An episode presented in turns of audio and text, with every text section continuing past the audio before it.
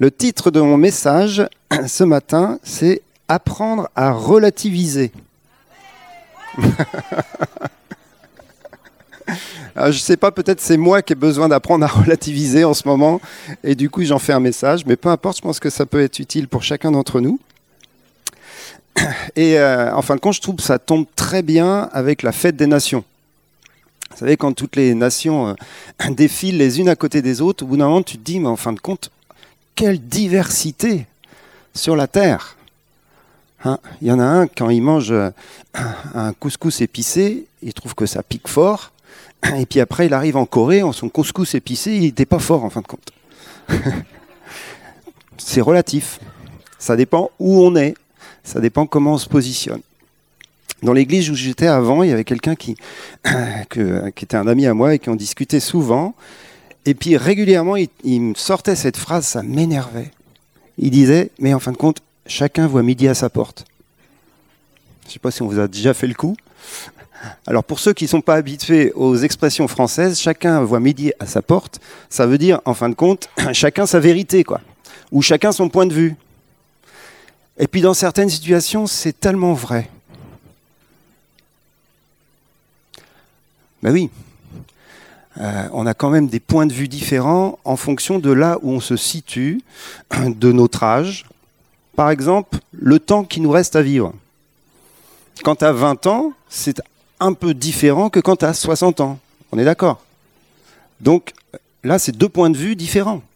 Et on ne peut pas lutter. C'est euh, chacun euh, voit midi à sa porte. C'est-à-dire quand tu as euh, encore 40 ou 50 ans devant toi, tu ne prends pas les mêmes décisions que quand tu as plus que 10, 15, 20 ans.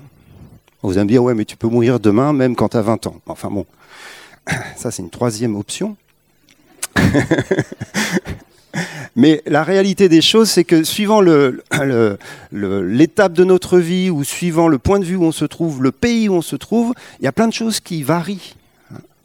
Alors, on ne va pas tomber dans le relativisme, qui, vous savez, c'est une philosophie, je ne vais pas refaire de la philo ce matin, euh, qui nous dit, en fin de compte, euh, il n'y a pas d'absolu, il n'y a pas de vérité, euh, chacun sa route, chacun son chemin, passe pas le message à ton voisin. oui, oui, il fallait la faire. non, tout est relatif, ça c'est pas juste, on est bien d'accord. Et justement, notre foi chrétienne se base sur des absolus. Et ça, on ne va pas bouger sur nos absolus. Mais parfois, on a des absolus et on est absolument sûr que notre absolu est le bon. Et puis, en fin de compte, on le confronte à quelqu'un d'autre qui lui aussi est chrétien. Et puis, d'un seul coup, notre absolu, euh, il, commence à être un peu ébranlé parce qu'on a deux points de vue différents euh, sur des choses qui sont pas fondamentales, bien évidemment. Comme Dieu créateur, ça c'est clair. Mais sur des choses moins importantes. Et du coup, il y, a, des moments, où on a vraiment besoin eh bien, de, laisser un peu de mou, quoi. D'être un peu tolérant. Je sais que c'est un mot qu'on n'aime pas trop dans les milieux évangéliques, la tolérance. ça, c'est pas bien. Mais si, c'est très bien la tolérance. Parce que ça nous permet de vivre ensemble. Ça nous permet de nous accepter les uns les autres avec des points de vue différents, avec des regards différents sur les choses. Donc là, ça, ça touche plein de domaines, en fin de compte, ce principe de pouvoir relativiser. Euh, il y a une autre expression qui est souvent utilisée par rapport à ça, c'est je prends du recul. Un recul pas trop, parce que peut-être que derrière, il. Je prends du recul, c'est pas forcément la bonne chose pour relativiser. Quand on prend du recul, en général, c'est qu'on commence à en avoir marre d'une situation et on veut la voir de plus loin. C'est pas de plus loin qu'il faut la voir c'est de plus haut. Et c'est très différent. Euh, c'est pas prendre du recul, c'est prendre de la hauteur. Et en fin de compte, mon message commence avec ce verset que vous connaissez bien.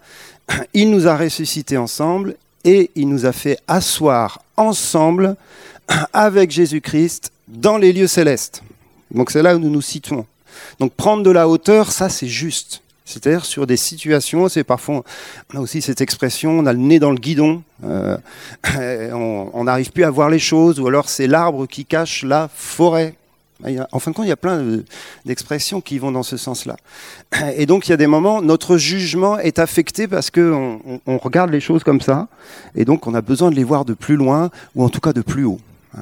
Donc s'élever, c'est juste, c'est-à-dire essayer de regarder les choses, regarder les situations, regarder nos vies et tout ça, avec une autre perspective que la nôtre.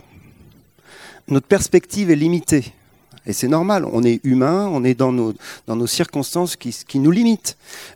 Mais le Seigneur, qui lui voit toutes choses, eh, eh bien, il est dans la juste perspective. En fin de compte, c'est que lui qui a la juste perspective des choses. Surtout, sur toutes les situations, sur toutes les personnes, sur, euh, sur l'univers entier, bien évidemment, Dieu a la juste perspective. Il a le juste jugement. Et pour lui, rien n'est relatif, ou en tout cas, tout est relatif par rapport à sa perspective à lui. J'ai un exemple comme ça qui est, extrêmement fort dans la parole de Dieu sur la relativité du jugement de Dieu.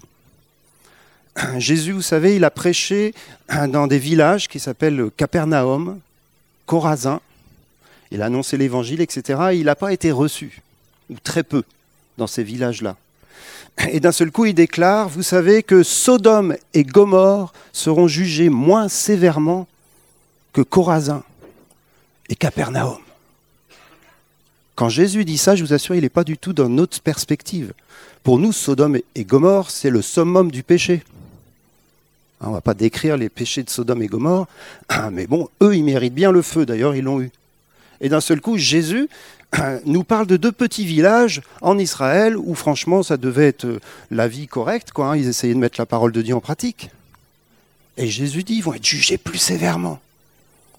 Et d'un seul coup, c'est sa perspective à lui qui bouleverse tout. Pourquoi ils vont être jugés plus sévèrement Parce qu'ils n'ont pas accueilli celui qui les visitait. Ils n'ont pas reconnu, reconnu le Messie. Et ça, c'est le péché le plus haut. Il n'y a pas de péché plus grave que de ne pas reconnaître que Jésus est le Seigneur, que Jésus est le roi. Vous savez, pour relativiser les choses, on va se mettre tous d'accord, la chose la plus grave qui puisse nous arriver dans la vie, c'est d'être séparé de Dieu éternellement. Donc en fin de compte, pour nous qui connaissons le Seigneur Jésus, il n'y a rien de très grave en fin de compte. Vous allez me dire, ah, mais tu connais pas ma vie, ma situation. Oui, mais par rapport à l'éternité, relativisons nos situations. Vous savez, moi je suis entouré dans ma famille de gens qui ne sont pas sauvés. Et il y a des moments, tu es obligé de relativiser, quoi. mais attends, qu'est-ce qui est important en fin de compte? Qu'est-ce qui est important et qu'est-ce qui ne l'est pas, ou en tout cas moins? Il y a plein de choses importantes dans nos vies et bien évidemment, euh, il faut s'en occuper en, tant que chose importante par rapport à nous parce qu'elles nous affectent. Mais parfois, prendre de la hauteur nous permet de dire, oh là, on se calme. Il y a des choses bien plus graves. En Syrie, par exemple, 350 000 morts depuis trois ans, je crois. Je ne sais plus. je veux dire, tout va bien en France, quoi. Vous voyez ce que je veux dire? On, peut relativiser sur plein de domaines. Alors, c'est un peu facile de dire ça, mais ça permet parfois de, regarder les situations avec le regard de Dieu.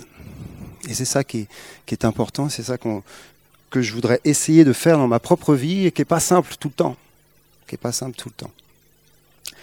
Je voudrais vous donner plusieurs euh, euh, sujets de réflexion hein, sur ce thème-là, en regardant plusieurs thèmes, des grands thèmes de la parole de Dieu, et de voir comment on peut eh avoir un regard, une perspective peut-être un peu plus équilibrée, même si on n'aime pas trop ce mot parfois, en tout cas plus juste et plus conforme à ce que dit la parole euh, sur tel et tel sujet. Et le premier sujet que je voudrais prendre, c'est euh, la force du diable, notre ennemi, qui euh, est un lion rugissant nous dit la, Bible dans 1 Pierre, cherchant qui il va dévorer.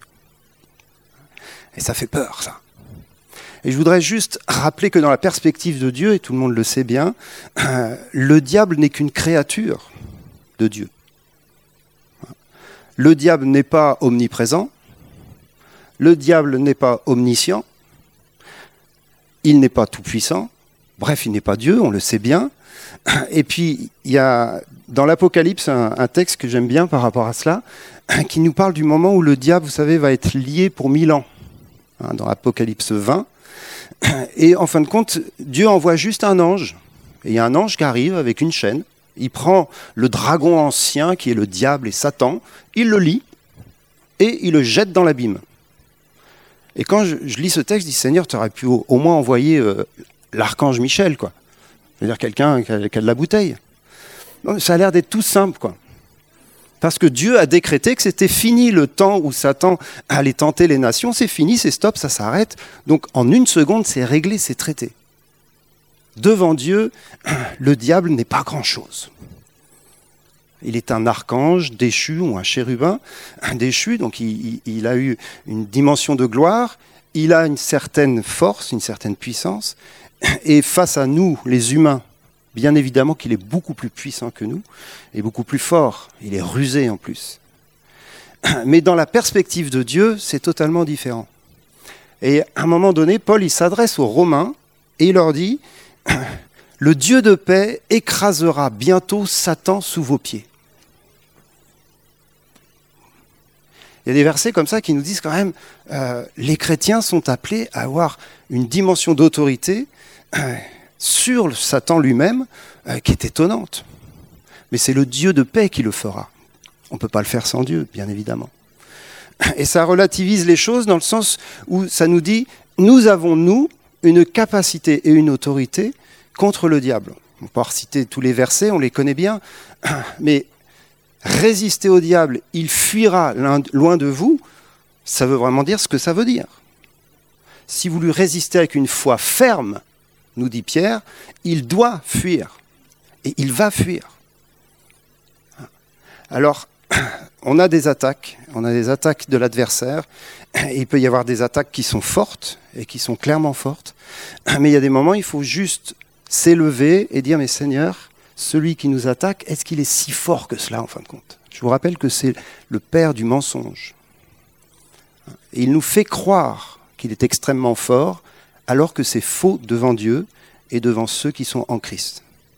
il faut se tenir sur cette position d'autorité euh, qui, bien sûr, est liée aussi à la, qualité de nos vies spirituelles, parce qu'il faut apprendre à se garder nous-mêmes, il faut apprendre à se battre pour nous-mêmes, et on a eu beaucoup d'enseignements sur le combat spirituel qui sont tout à fait justes, et je ne reviens pas là-dessus.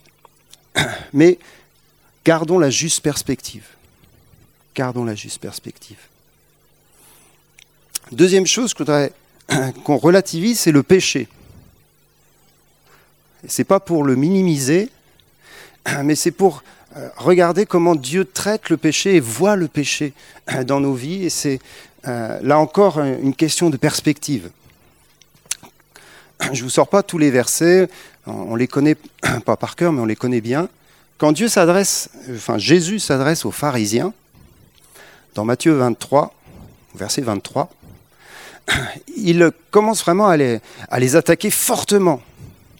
Parce qu'il leur dit, vous vous êtes préoccupés des choses pas importantes de la loi, et vous avez bien fait de le faire, mais vous avez oublié les choses les plus importantes. Et puis après, il prend cette image, vous avez euh, euh, filtré le moucheron et vous avez avalé le chameau. Donc ça veut bien dire ce que ça veut dire. Ça veut dire qu'ils se sont préoccupés d'essayer d'être justes en obéissant à la loi, en oubliant les choses les plus importantes de la loi. Les choses les plus importantes de la loi, c'est la miséricorde et la justice, dit Jésus. Après, eux, ils étaient dans tous les détails pratiques, la dîme et toutes ces choses-là. Et Jésus leur dit, vous avez bien fait de faire ça, il fallait le faire. Mais vous avez oublié l'essentiel. Et il y a des péchés plus graves que d'autres. Souvent, on, veut mettre tous les péchés, vous savez, à égalité. Non, non, non. Le péché, dans le sens de nature pécheresse, oui, est très grave. Et ça nous met tous à égalité, on est tous perdus à cause du péché.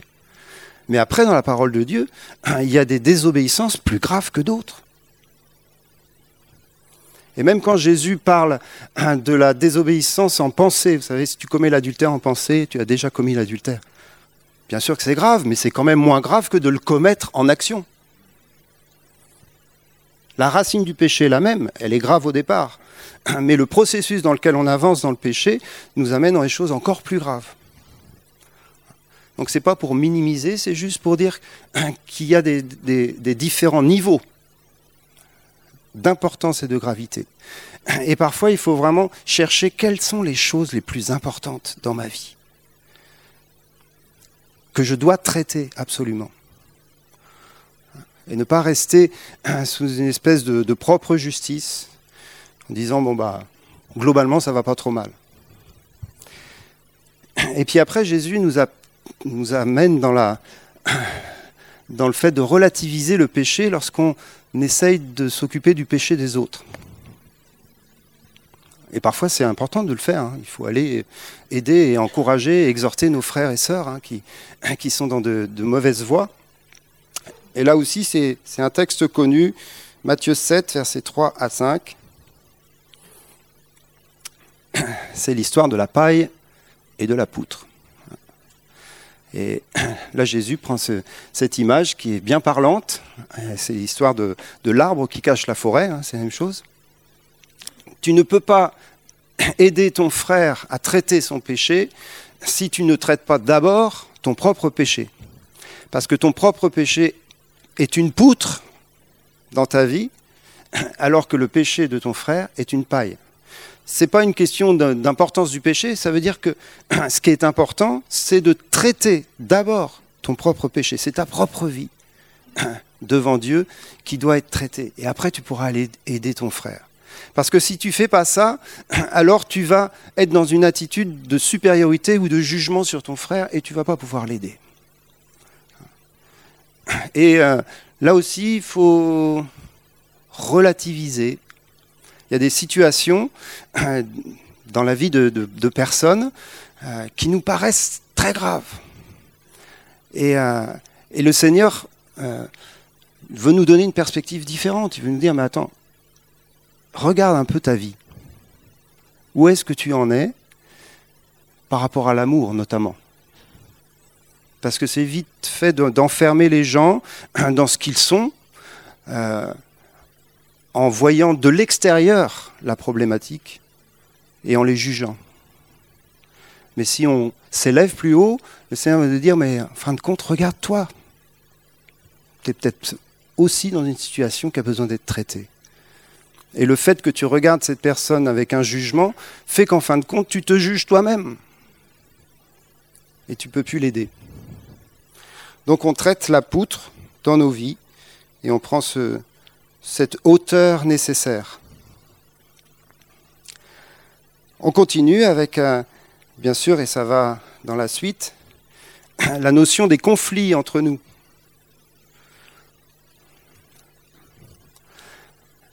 Euh, j'aime bien ce verset de Proverbe. Je ne sais pas si je l'ai écrit. C'est dans Proverbe 18, 17. Le premier qui parle dans sa cause paraît juste. Vient sa partie adverse et l'on examine.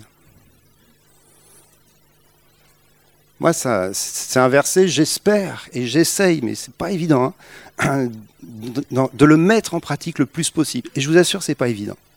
Le premier qui vient vers toi et qui te parle d'un conflit, il a toujours raison, le gars. Forcément, il parle de son point de vue, il a été blessé, il y a telle et telle chose, etc. Et si tu ne te poses pas, euh, on va dire, avec sagesse, en disant, écoute, j'entends bien ce que tu dis et apparemment tu as certainement raison, mais je dois d'abord entendre l'autre personne pour avoir son avis. Si tu fais pas ça, tu vas droit dans le mur. Surtout si la personne qui vient te voir, tu l'aimes bien. Si c'est un ami, si c'est quelqu'un que tu estimes, si c'est quelqu'un avec qui tu as une très bonne relation, bien évidemment, ce qu'elle dit ou ce qu'il dit va peser et va beaucoup plus te convaincre que si la personne, tu l'estimes pas trop. Et c'est là où il faut vraiment être sage et il faut aller chercher la partie adverse. Ça, ça fait partie des joies euh, pastorales. Mais en dehors du pastorat, dans nos relations et dans, dans, nos amitiés, dans nos cercles relationnels, ça, arrive souvent. Donc, il faut écouter la partie adverse. Ça ne veut pas dire qu'il y en a un, que, que c'est 50-50 tout le temps. Parfois, c'est pas du tout 50-50. Il y en a un qui a vraiment raison et l'autre qui a vraiment tort. Mais il faut au moins prendre le temps d'écouter l'autre. C'est évident. Et ça relativise, et là on peut dire vraiment mettre le, le mot, ça relativise la problématique. Ça la met en perspective parce que les points de vue sont différents et parce que ça se complète et parce qu'on honore autant le point de vue de l'un que le point de vue de l'autre. Et souvent, ils ont tous les deux tort. Parce qu'on déforme dans un conflit, forcément, on ne voit que midi à sa porte.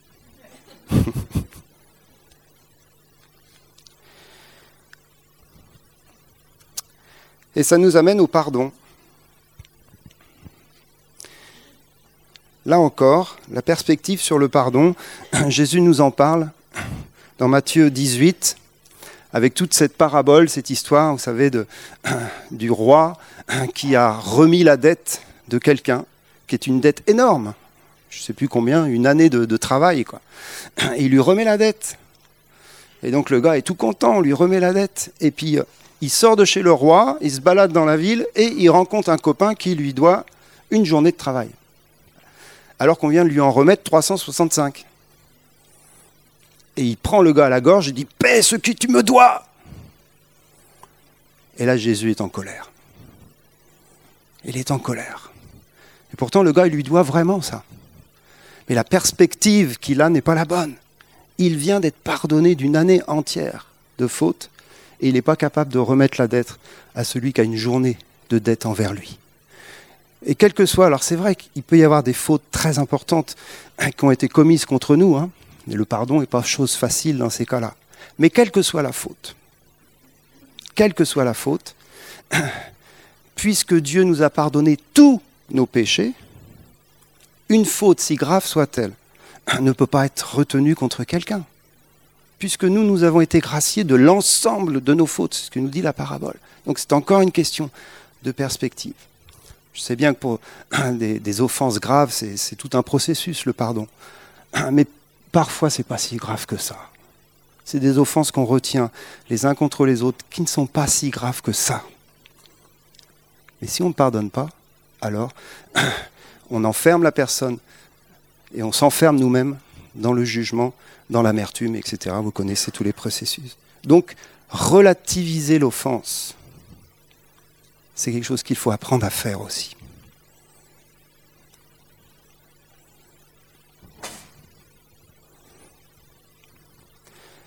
Vous avez dit que vous n'alliez pas applaudir à la fin.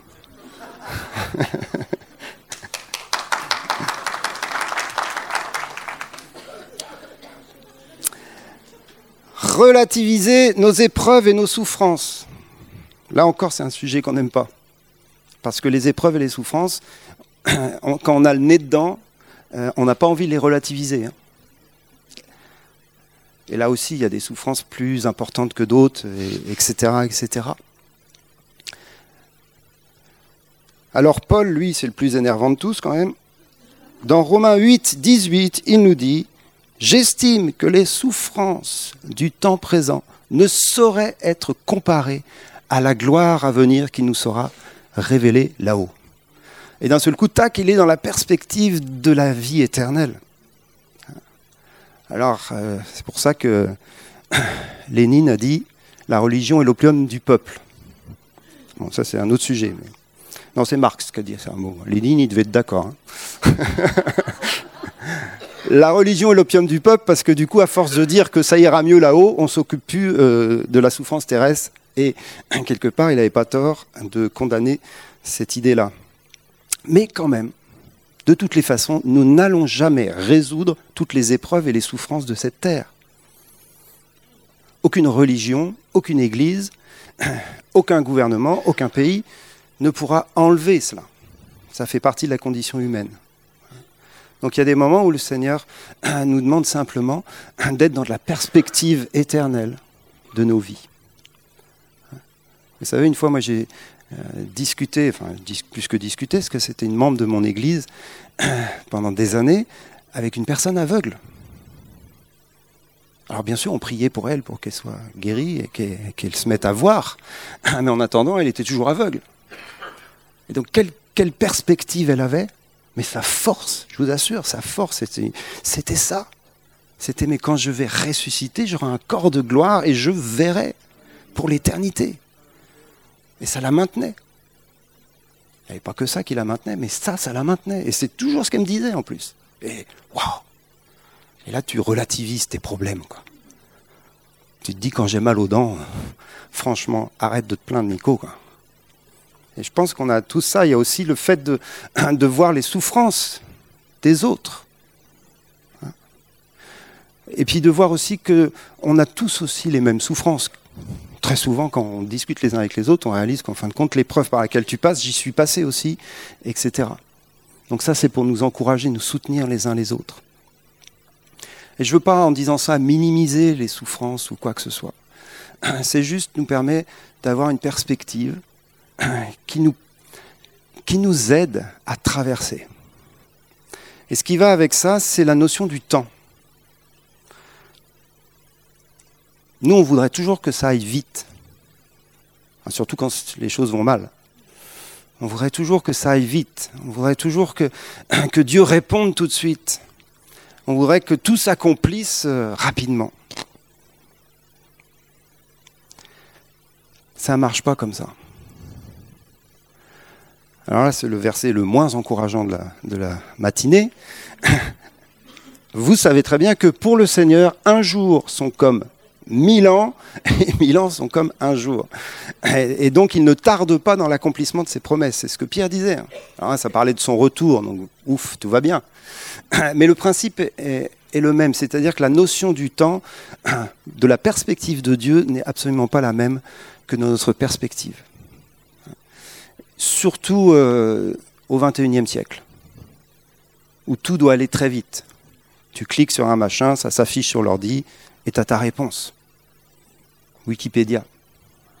On est quand même dans, dans une, époque de rapidité, d'accélération euh, qui nous fait euh, pas forcément du bien.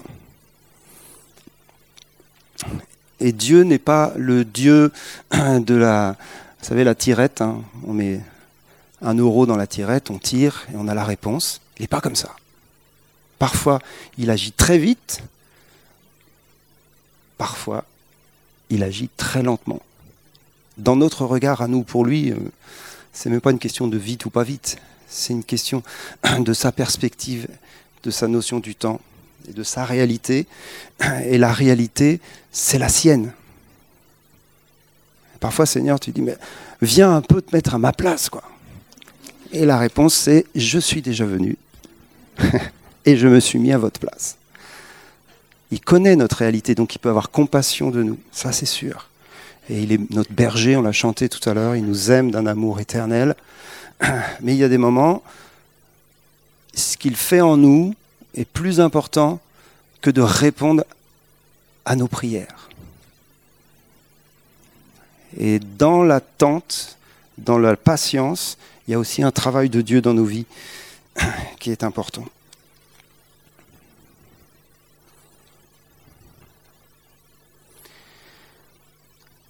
relativiser sur les problèmes de l'Église. Comment est-ce qu'on peut faire ça? Eh bien, j'ai une réponse toute simple. Allez visiter d'autres églises.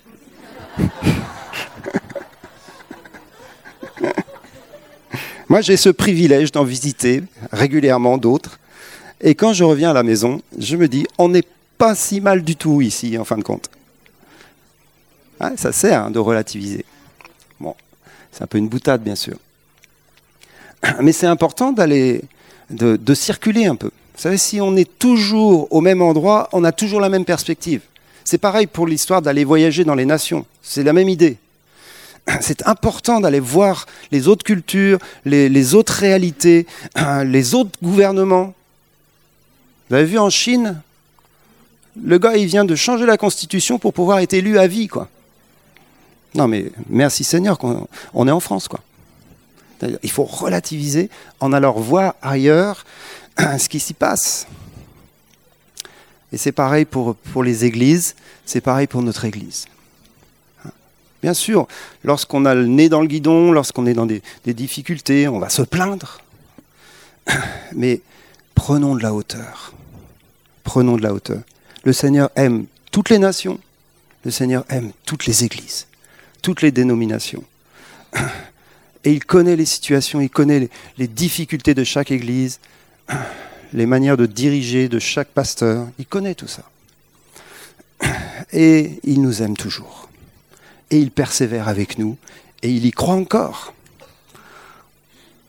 Faisons grâce parce qu'il nous a fait grâce. Alors on va terminer avec une note plus positive.